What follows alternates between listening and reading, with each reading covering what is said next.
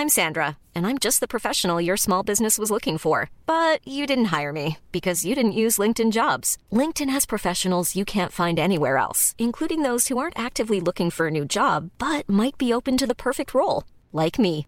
In a given month, over 70% of LinkedIn users don't visit other leading job sites. So if you're not looking on LinkedIn, you'll miss out on great candidates like Sandra. Start hiring professionals like a professional. Post your free job on linkedin.com/people today.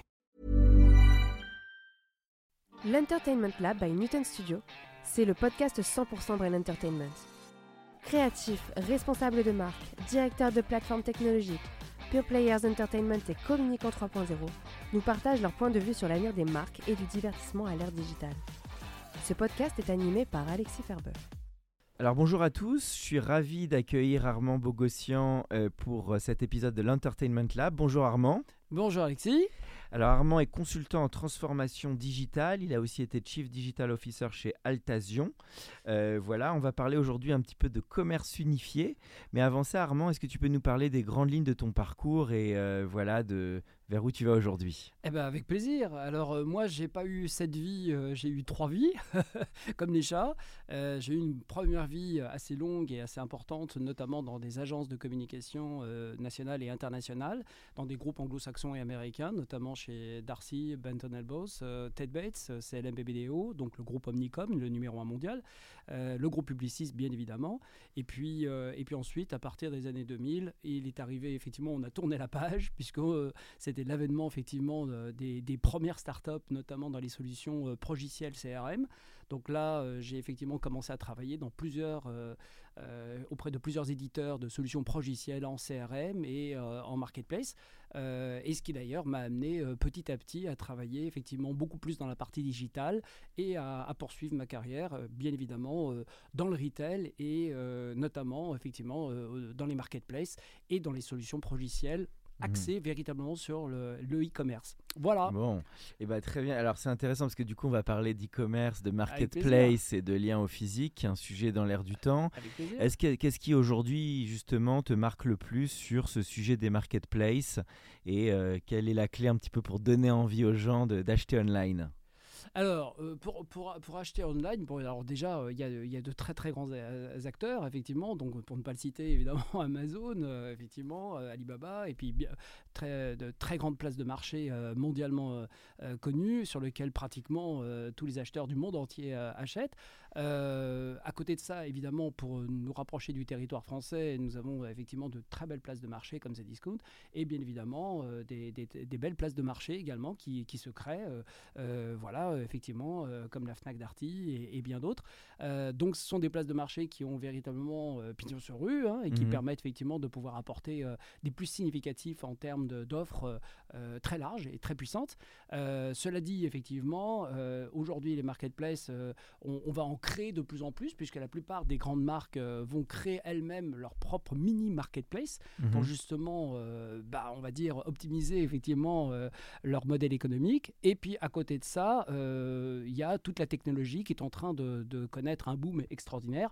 Et notamment, on vient de le voir il n'y a pas si longtemps avec les métaverses, avec euh, voilà, notre ami, nos amis effectivement de Facebook, qui sont en train de, de changer la donne un petit peu, puisque euh, pratiquement toutes les marques commencent à se mettre euh, au métaverse et de permettre effectivement de, de, de- d'explorer effectivement ce nouveau territoire technologique qui va nous permettre effectivement de connaître un Mhm. boom extraordinaire. Si on prend juste ce sujet des marketplaces, que tu l'as vu à la fois en pure player et puis implémenté par des groupes existants, Mhm. quels sont un petit peu les enjeux que tu évalues qui deviennent clés pour ces marketplaces à, je dirais, à l'aune de 2022 Qu'est- Qu'est-ce qui se joue Quels sont les grands enjeux finalement qui se jouent pour l'avenir de ces places de marché? Alors, bah, les grands enjeux, euh, ils, ils sont, ils sont multiples, hein, puisque, euh, puisque effectivement euh, reste et demeure un, un élément clé. un élément clé, c'est la volumétrie, puisque c'est grâce à cette volumétrie et effectivement et ce qu'on appelle le, le- le stockage et, et notamment la supply chain, Mhm. qu'on va pouvoir livrer le plus rapidement possible. Puisque la clé d'entrée, effectivement, et la réussite d'une marketplace, c'est bien évidemment le prix. On l'a vu effectivement Mhm. avec Meta et on continue à le voir avec plein d'autres grandes places de marché. Mais surtout, ce qui va être le plus important, c'est la délivrance euh, et la délivrance euh, pratiquement une livraison dans la journée ou dans l'heure même.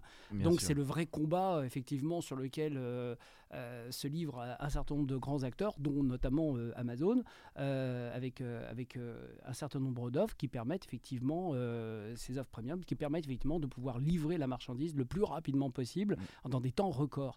Donc en fait, le consommateur aujourd'hui ne veut plus attendre. ce qu'il veut, c'est effectivement les meilleurs prix, oui, une offre pléthorique, oui, mais aussi surtout une livraison ultra rapide pour ne pas avoir effectivement à patienter, à attendre, etc.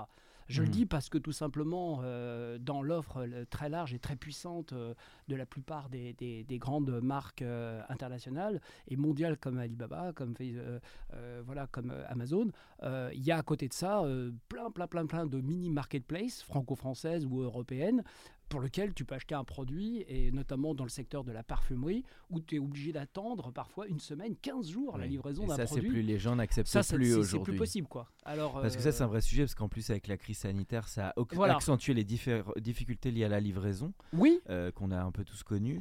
Euh, est-ce que ça, c'est une brique de la proposition de valeur très importante et qui a tendance à faire défaut finalement avec la puissance du choix? Bah, c'est bah, le, le, choix, euh, le choix c'est toujours important, mais et puis en plus de ça, les, les, gens ne veulent plus attendre. Et puis surtout, il y a un autre problème également, c'est le problème d'écologie.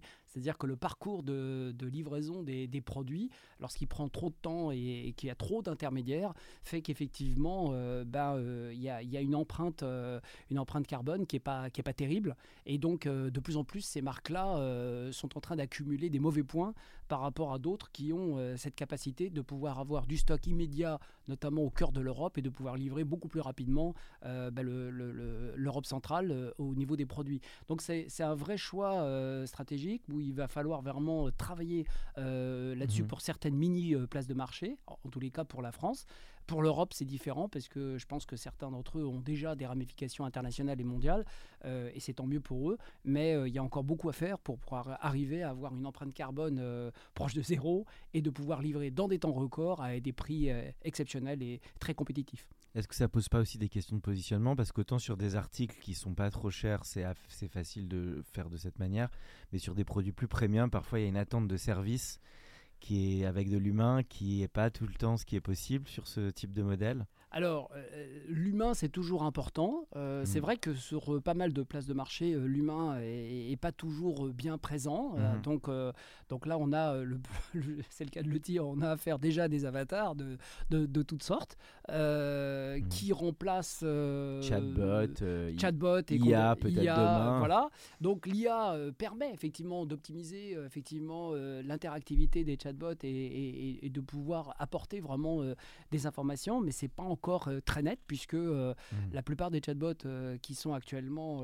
mis en place bah, dans beaucoup de marketplaces sont pas optimales et, de cette manière, on n'a pas obligatoirement toujours la, nette impression d'avoir été compris et, que véritablement la, marchandise va arriver en temps et en heure, etc. Donc on a un vrai, on a un vrai souci effectivement sur, mmh. sur lequel on doit travailler, mais grâce à l'IA, et d'ailleurs le gouvernement français va investir plusieurs centaines de millions d'euros euh, je crois pas moins de 450 à 500 millions d'euros pour pouvoir développer justement l'IA. Mhm. Et, euh, euh, et, à partir de là, ça va permettre effectivement de pouvoir renforcer bien évidemment toutes les startups qui travaillent sur ce secteur de l'IA pour, pour notamment renforcer effectivement, ça peut être effectivement des chatbots, etc., mais, mais pas que, puisque l'intelligence artificielle, il va y en avoir partout dans tous les secteurs, dans tous les secteurs technologiques, et ce qui va permettre pratiquement mhm. à toutes les entreprises de pouvoir en bénéficier. Parfait. Alors, on va parler aussi du lien entre physique et digital. Je sais que mhm. c'est un sujet qui t'intéresse. Bien sûr. Euh, moi, j'avais une stat qui m'avait marqué c'est que les... quand on rentre dans un magasin, on a une chance sur deux d'acheter. Et quand on va sur une euh, site de e-commerce, c'est plus 5 à 10 Donc, c'est intéressant parce que le digital a pris le poids. Mais c'est vrai que quand on rentre dans un magasin, il y a une chance de transformation qui est forte. Et que le problème parfois du e-commerce, c'est que c'est un peu long pour aller à la concrétisation où des gens peuvent se, les fameux abandonnistes peuvent à un moment être intéressés, mais pas l'acheter tout de suite. Donc y a ça, c'est quand même un sujet assez intéressant ah euh, sur le physique, finalement, qui reste, qui ah continue à garder la main. Et alors, le sujet qui, qui, qui, qui est intéressant, c'est le lien entre les deux mm. et comment, effectivement, bah, donner envie davantage de venir en magasin euh, grâce au digital, grâce aux applis, grâce au mobile ou au commerce unifié. Je crois que c'était ton terme. Est-ce que tu peux parler un peu de ce point Parce qu'on est en plein dedans, là, il faut relancer la consommation dans un contexte qui est quand même difficile euh, dans- sur toute la planète d'ailleurs. Quelles sont euh, pour toi les clés par rapport à tout ça? Alors, le, le- le point numéro un, et c'est ce, que, ce, qui, ce qui ressort pratiquement de toutes les études et de, de l'expérience que j'ai acquise auprès de, de très grands retailers, c'est effectivement le, le- le- puisque en l'occurrence, le- dans le parcours euh, client, l'expérience client, euh, ça nous amène directement vers le panier et vers, euh, vers les conditions véritablement de, de- de livraison. Donc, euh, premier, euh, premier frein, euh, premiers éléments, euh, éléments de friction, ça va être effectivement euh, la durée, la- le temps de, de livraison. Euh, mais bien avant ça encore, euh, il y a un certain nombre d'éléments d'information que certains, certaines mini-marketplaces euh, accumulent en Mhm. termes d'erreurs et qui bloquent complètement le, le parcours client.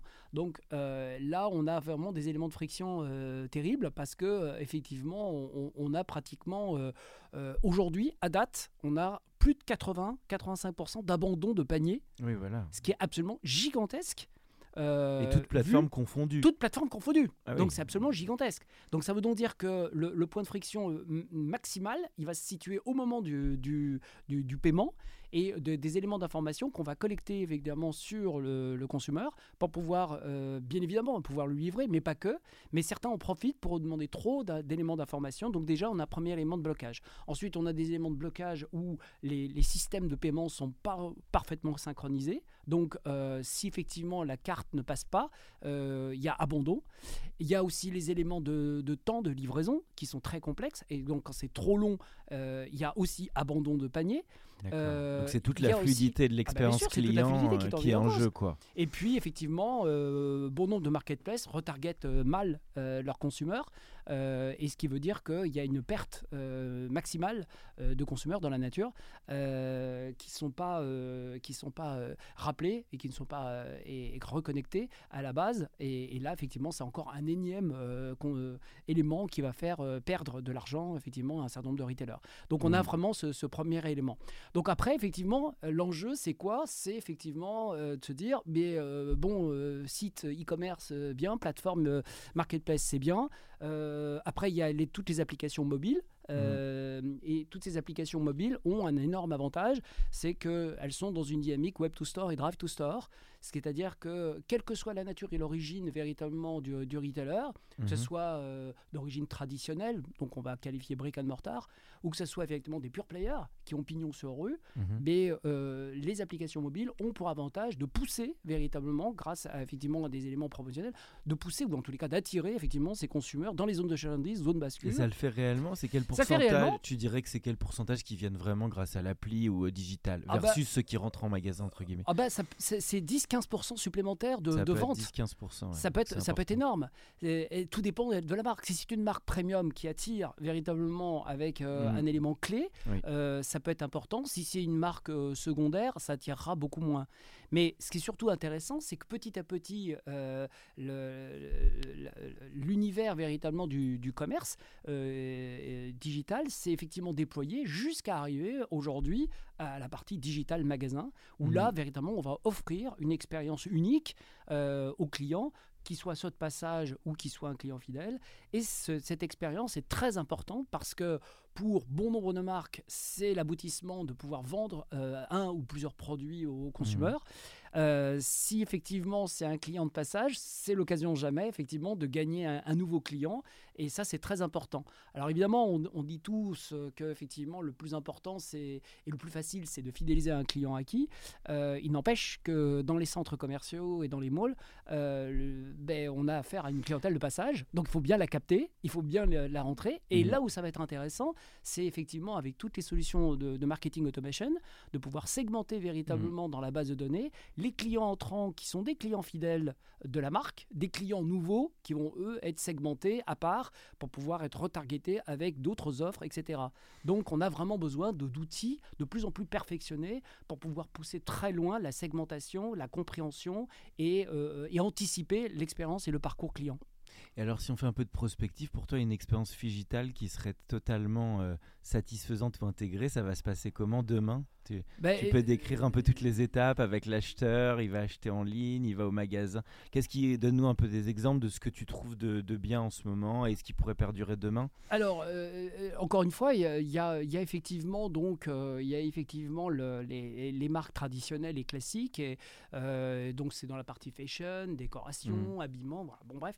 Et puis il y a aussi les grandes marques premium qui elles n'ont absolument pas besoin de, de pousser au plus, au, au plus haut niveau les ventes puisque Oui. c'est en fait euh, l'ensemble d'effectivement des, des opérations euh, euh, qui sont des expérations presque on peut dire événementielles qui vont Mhm. permettre effectivement de pouvoir attirer Donc le plus la marque serait forte, moins peut-être les mécaniques online. Elles n'ont pas besoin de, elles n'ont pas besoin de oui, vendre parce que la en, marque en, en est premium. suffisamment forte Voilà, pour attirer Voilà, les gens. Absolument, elle, est- elle, elle- elle en a pas besoin. Par contre, Below the Line, elle, véritablement, elle va véritablement euh, travailler ensuite avec ses équipes marketing pour euh, pouvoir historiser effectivement les clients entrants qui ont vécu une expérience unique euh, ouais. Voilà, de réalité augmentée. euh, et, et bientôt, effectivement, grâce à- au métavers, on va pouvoir effectivement avoir, offrir une dimension absolument extraordinaire aux clients. Et ça, c'est des éléments clés pour les marques premium. Pour les autres, pour tous les autres retailers d'une manière générale, on a impérativement besoin de marquer en créant un- certes un event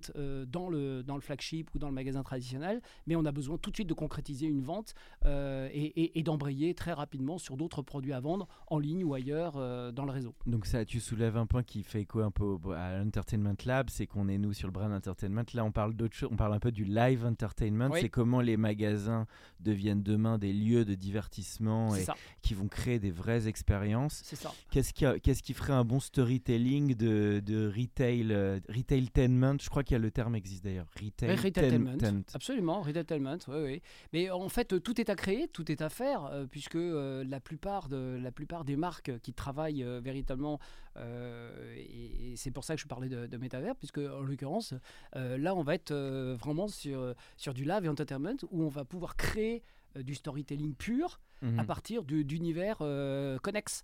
Puisqu'en fait, le principe même euh, de métavers, c'est de créer trois types de deux ou trois types d'univers euh, avec euh, un avatar et Mhm. de pouvoir circuler à l'intérieur de, de ces univers avec le même avatar et de pouvoir avoir euh, une dimension et surtout une utilité de travail, de loisirs ou d'échange. Mais ça, c'est hors magasin, on est d'accord Ou ça peut même être en Non, synergie avec le Ah ben, magasin ça peut être en synergie avec le magasin. Ça peut être les deux. Ça Mais peut bien être sûr. soit en dehors de. Ah mais totalement même. C'est même ça totalement. peut être je- à Ah, l'intérieur du magasin, recréer l'univers. Mais c'est- euh, c'est tout l'intérêt. C'est-à-dire qu'on va transformer complètement le magasin, c'est-à-dire qu'on va pas changer, on va va lui pas donner bouger- un prolongement Voilà. virtuel. On va pas bouger la marchandise. Par contre, euh, toute personne pénétrant dans le magasin avec un casque virtuel, euh, on va pouvoir le transporter dans une dimension euh, auquel il n'est pas absolument pas habitué. Et depuis, euh, depuis la plateforme et depuis euh, le, le magasin, on va pouvoir le faire transporter dans un univers de loisirs, d'échanges, de plaisir, de travail, etc. Et qui va être véritablement euh, très intéressant. Donc, c'est sur cette même plateforme qu'on va pouvoir utiliser de manière virtuelle depuis Mhm. son domicile, comme depuis un magasin ou depuis un bureau. C'est le principe même du métavers. Donc avec un même avatar, on va pouvoir faire vivre une expérience absolument unique euh, donc aux consommateurs. Et c'est tout l'intérêt de la chose, puisque euh, plus effectivement euh, l'intérêt est fort, plus effectivement euh, le consommateur a vécu quelque chose de très fort avec la marque, plus il va être marqué et plus il va avoir envie véritablement d'échanger, de construire, de participer et bien évidemment d'acheter. Tu aurais des exemples en la matière qui sont particulièrement en point Ah, là, c'est un peu nouveau sur la partie Alors peut-être métavers. pas jusqu'au métaverse, Euh, mais sur la partie métavers c'est peu, vrai mais- que quand on pense expérience entertainment, on va plus penser Dubaï, Singapour ou, ou des villes peut-être d'Asie ou, ou New York. Ouais, Euh, Est-ce que tu as des, pour toi les exemples les plus poussés d'expérience aujourd'hui, de réalité augmentée ou de alors, d'expérientiel ouais. Alors euh, là, je suis en train de travailler euh, sans citer le nom, le, citer le nom de la marque, mais pas obligé, tu peux euh, dire le secteur. Voilà, tu peux dire. je peux dire dans le secteur du tourisme, on va dire, Voilà. Donc je suis en train de travailler dans le secteur du tourisme et dans le secteur du tourisme, alors évidemment, on attend avec impatience que les choses soient vraiment libérées pour pouvoir lancer le projet, mais on a effectivement ce, ce besoin effectivement de pouvoir euh, offrir de l'instantanéité puisque euh, c'est un élément élément clé dans le langage du consommateur, c'est d'offrir de l'instantanéité dans l'acte d'achat ou l'acte de vente en tous les cas, dans le magasin ou en, ou en, ligne. Donc là, par exemple, je suis en train de travailler avec un, gros réseau qui a besoin véritablement, dans le cadre du voyage, de mmh. pouvoir offrir des voyages qui vont demander effectivement une étude d'un dossier très complexe avec de nombreuses pièces administratives pour aller à l'autre bout du monde, mais en revanche d'offrir de l'instantanéité euh, au consommateur qui, euh, qui a besoin véritablement d'acheter immédiatement euh, un billet pour Rome ou Venise et se payer un petit voyage sans avoir besoin de passer je veux dire, trois heures dans une agence de voyage. Donc on est en train de créer une, une borne avec un système de réalité virtuelle qui va permettre effectivement de transporter la personne ah, et, et, de pouvoir, et de pouvoir obtenir le voucher et tous ses billets directement d'une borne et de pouvoir partir dans l'instant même à l'aéroport pour Rome ou Venise ou euh, une autre capitale d'Europe. Donc, donc c'est l'instantanéité là qui est l'originalité. Tout à fait. C'est Mais le virtuel là, dans ce cas-là, il est quoi? Il est pour aider les, les gens à se ah, projeter. Le virtuel, c'est pour se projeter effectivement dans le voyage. Et de donner côté, envie. Et de l'autre côté, le voucher va permettre d'être sorti directement de la borne et de pouvoir payer directement à travers une borne sans avoir à payer. Parce que si on prend la recréation de cet univers d'entertainment, c'est quoi finalement les finalités? Il y a le fait de donner envie, de il y a de côté de projeter euh, finalement dans un univers. C'est ça? Donc les gens qui seraient indécis vont Comment on les amène à aller dans cet univers. Tout à fait. Tout ça à me fait. un peu penser d'ailleurs au film Retour vers le futur où tu avais le, requin. Enfin, en tout cas, il y avait un jeu et de. Euh, mais c'est ça l'idée, c'est que les gens basculent plus facilement dans l'univers en fait. Tout à fait, c'est ça. C'est-à-dire qu'en fin de compte, euh, euh, pourquoi on parle d'expérience et de parcours client? Parce que les deux sont liés. C'est-à-dire que l'expérience, c'est lorsque tu as une, idée mais pas, pas aboutie de l'utilisation d'un produit, d'un service, quel qu'il soit. Et le parcours, bah, c'est ce qui va te permettre permettre d'aller de, d'aller vers la marque ou le produit ou le service. Donc les deux sont combinés obligatoirement. Donc ça veut dire qu'il faut pouvoir offrir aux consommateurs les, des idées euh, et des moyens d'imaginer euh, comment utiliser ce produit, ce service dans sa vie de tous les jours euh, ou de manière exceptionnelle. Et le parcours, bah, c'est ce qui va nous permettre effectivement de, de pouvoir jalonner les étapes qui vont permettre le consommateur d'arriver jusqu'au panier et de pouvoir dépenser et acheter le produit ou le service tout ça, toute cette scénarisation, elle va être faite à la fois en, combinaison entre les annonceurs et les agences d'événementiel. Comment tu vois ce type de collaboration Alors, les agences événementielles, c'est, une, c'est un autre sujet, puisque les agences de événementielles. Alors, alors là, on parle de event. Comment ça va se concevoir C'est ça alors, pour savoir. Alors, il y, a des events euh, flagship. Euh, c'est, certain. Il y a des, il y a des events euh, pour des malls, pour des centres commerciaux. il y a des events magasins. Euh, l'event euh, dont on parle aujourd'hui, c'est un event technologique mhm. euh, auquel d'ailleurs tout le secteur de, l'événementiel va être obligé de plus en plus d'aller travailler puisque, mhm. puisque les, les, traditionnelles opérations de séminaires, de conventions et bien d'autres encore reviendront peut-être, peut-être de manière massive dans, dans quelques temps. Toujours est-il, c'est qu'aujourd'hui, de plus en plus d'entreprises et d'agences événementielles travaillent de plus en plus sur cette partie euh, technologique parce que euh, c'est une demande et un besoin des clients. Et à partir de là, euh, bah, elle travaille main dans la main avec bien d'autres partenaires technologiques pour, pour apporter véritablement des solutions, apporter vraiment des, des moyens et pour répondre aux besoins corporels des, des entreprises. Pour reparler véritablement du, du secteur qui nous intéresse, c'est-à-dire de la partie retailer et, des e-commerçants, mais là, en l'occurrence, ce sont des events technologiques qui sont beaucoup plus modestes, beaucoup plus petits, mais en fait, la vraie caisse de résonance, c'est les médias et c'est effectivement euh, tous les réseaux sociaux qui vont être utilisés autour. Parce que c'est mmh. grâce à ça véritablement que la marque va créer euh, le buzz, va créer euh, vraiment une émergence, une visibilité stratégique et opérationnelle de manière locale ou internationale, voire mondiale. Donc voilà.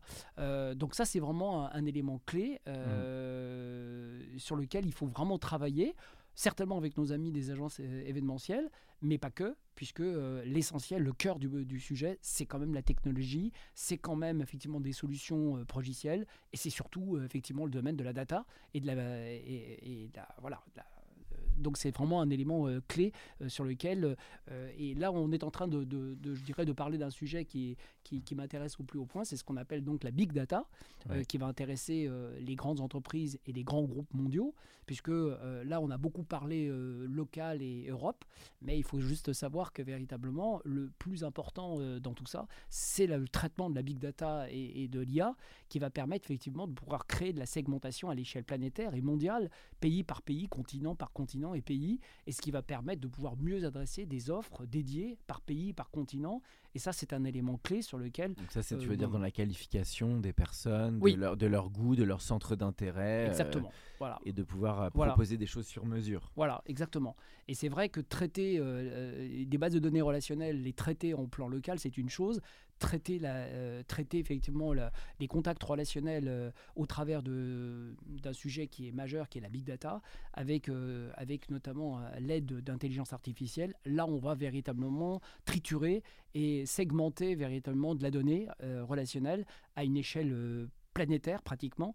Euh, et là, évidemment, on va, on va euh, travailler avec de très grandes marques mondiales bien, o- bien entendu tous les grands groupes euh, lessiviers, bien entendu tous les grands groupes alimentaires, bien entendu tous les grands groupes de, de fashion, et, et utilisent effectivement ces équipes. Ok. Alors moi j'ai une petite question par rapport à ce que tu dis, c'est plus Mhm. de curiosité personnelle parce que bon, on est dans, entré dans une période quand même spécifique avec Mhm. ce contexte sanitaire qui a accéléré la digitalisation.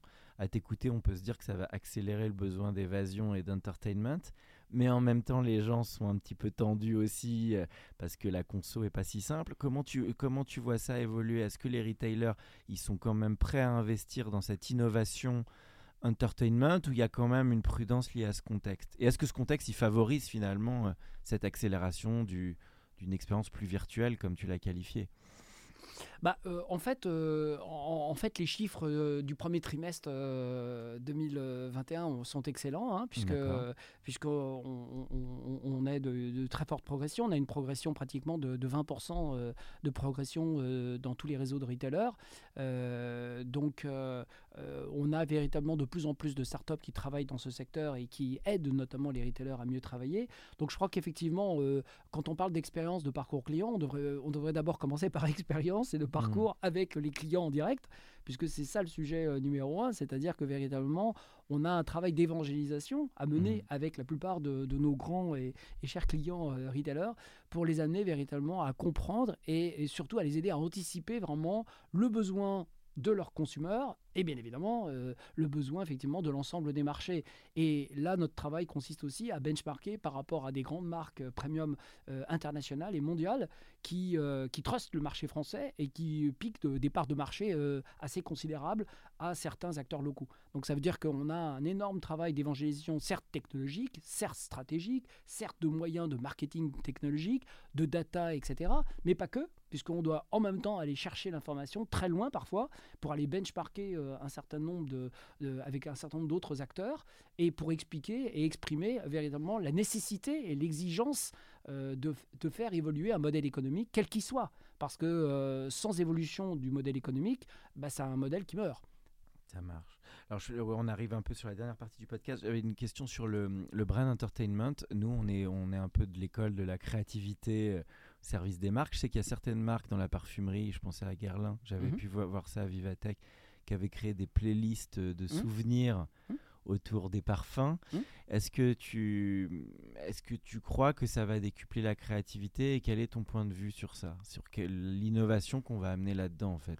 Et la Bah, créativité. Euh, moi, je pense que toute bonne idée est bonne à, à prendre, euh, je dirais, dans le digital et, et dans la, la création. euh, les playlists qui sont organisées et bien d'autres outils qui sont mis au service de la plupart des grandes marques premium et des retailers sont bonnes à prendre puisqu'elles permettent effectivement, comme je l'ai dit tout à l'heure, il y a, il y a un certain nombre de très grandes marques qui ont besoin plus de- d'avoir, de, d'offrir de l'expérience, une multiplicité d'expériences Mhm. en magasin ou en ligne plutôt que euh, en priorité euh, vendre euh, coûte que coûte en ligne. Hmm. Donc il Donc, va falloir être créatif. Donc là, c'est cette créatif. créativité, parce que c'est ça qui fait la différence entre une marque premium et une autre marque, quelle qu'elle soit l'origine d'un autre pays ou ailleurs. Donc ça veut dire que le, le consommateur, lui, ce qu'il recherche en ligne ou en zone de chalandise ou en, en magasin, c'est véritablement la marque qui va lui offrir quelque chose de, de fun, de, de sympa, d'entertainment.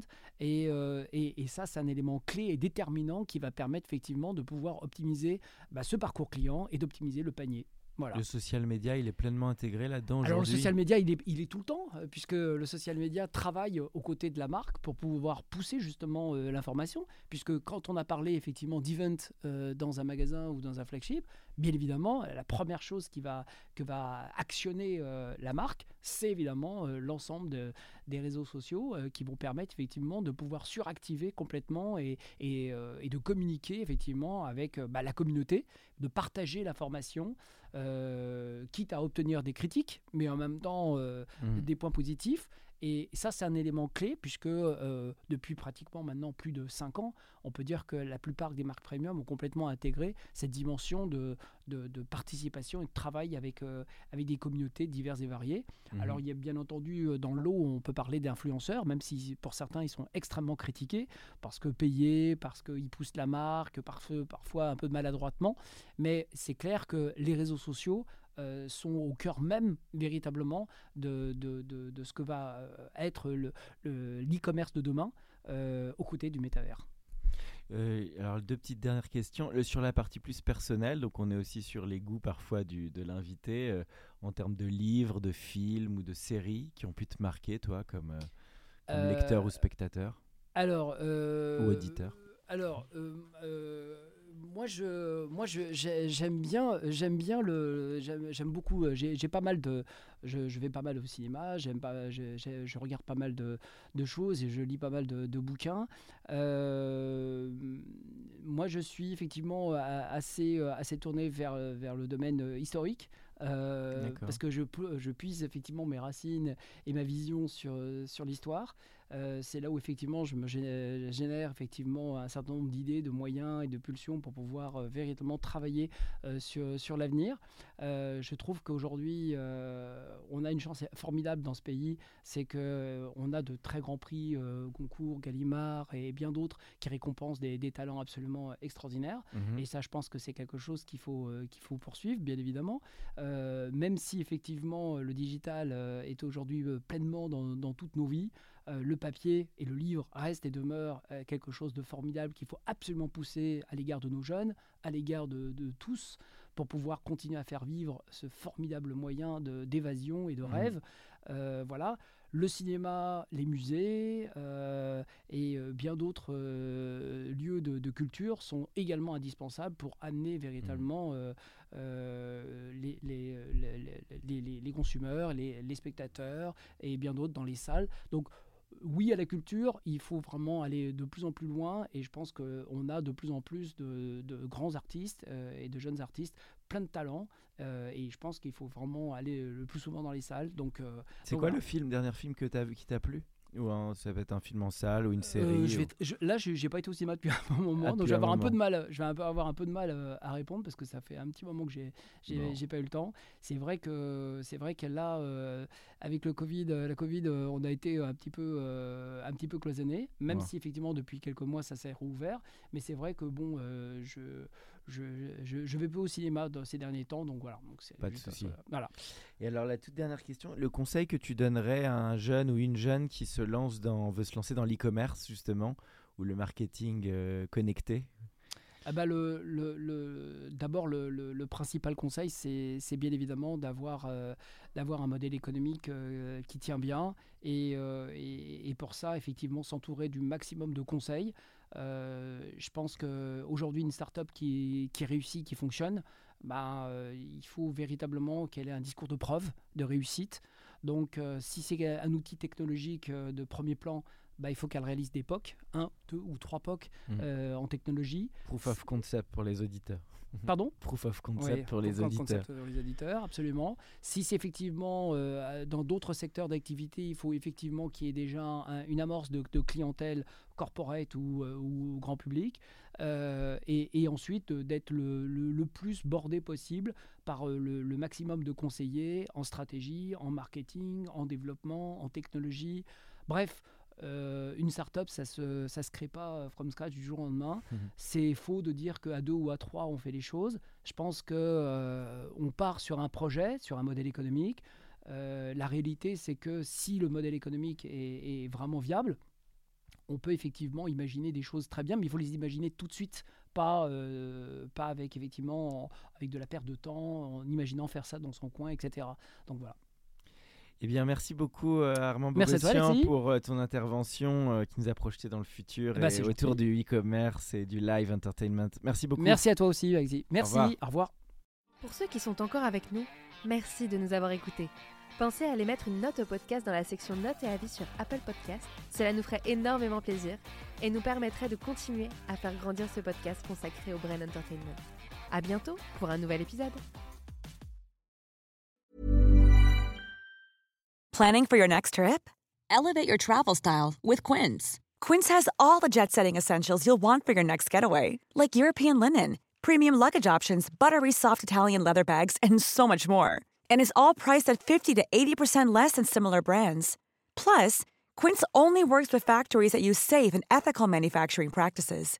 Pack your bags with high-quality essentials you'll be wearing for vacations to come with Quince. Go to quince.com slash pack for free shipping and 365-day returns.